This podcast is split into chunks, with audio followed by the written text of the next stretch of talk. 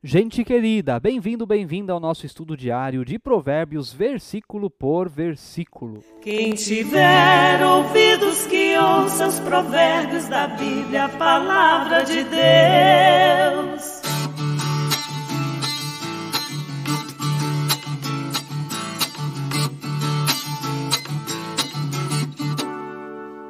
Que bênção estar em sua companhia mais uma vez, graças a Deus inscreva-se no canal do YouTube, ative o sininho, deixe o seu like, deixe aí também o seu comentário sobre o que nós vamos aprender hoje.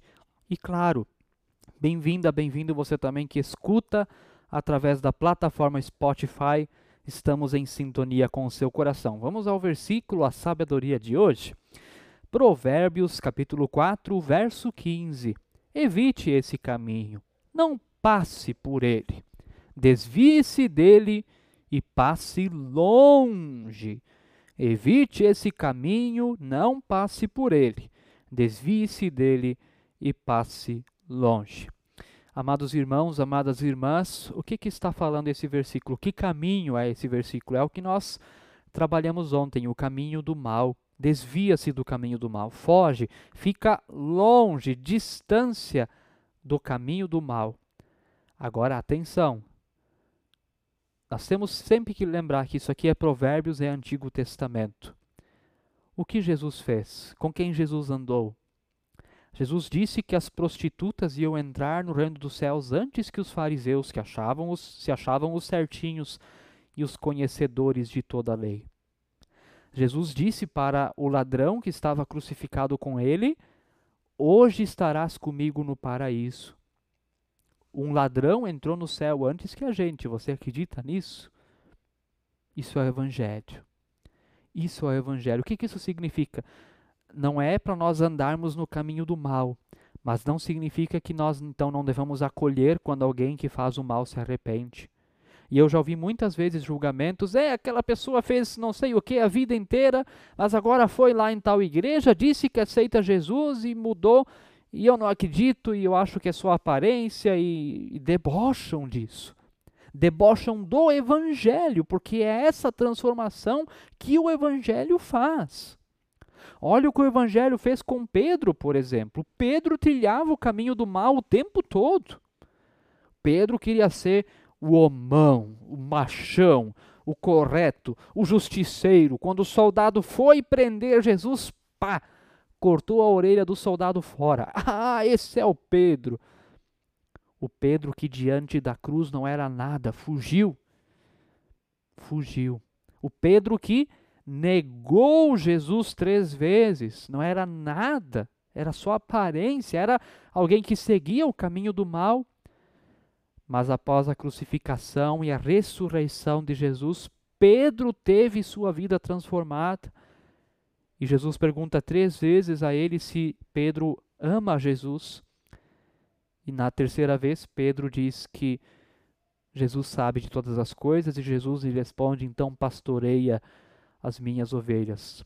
Quer saber a transformação que Deus pode fazer numa vida? Olha a história de Pedro, olha a história de Paulo. Paulo era um cúmplice de assassinato.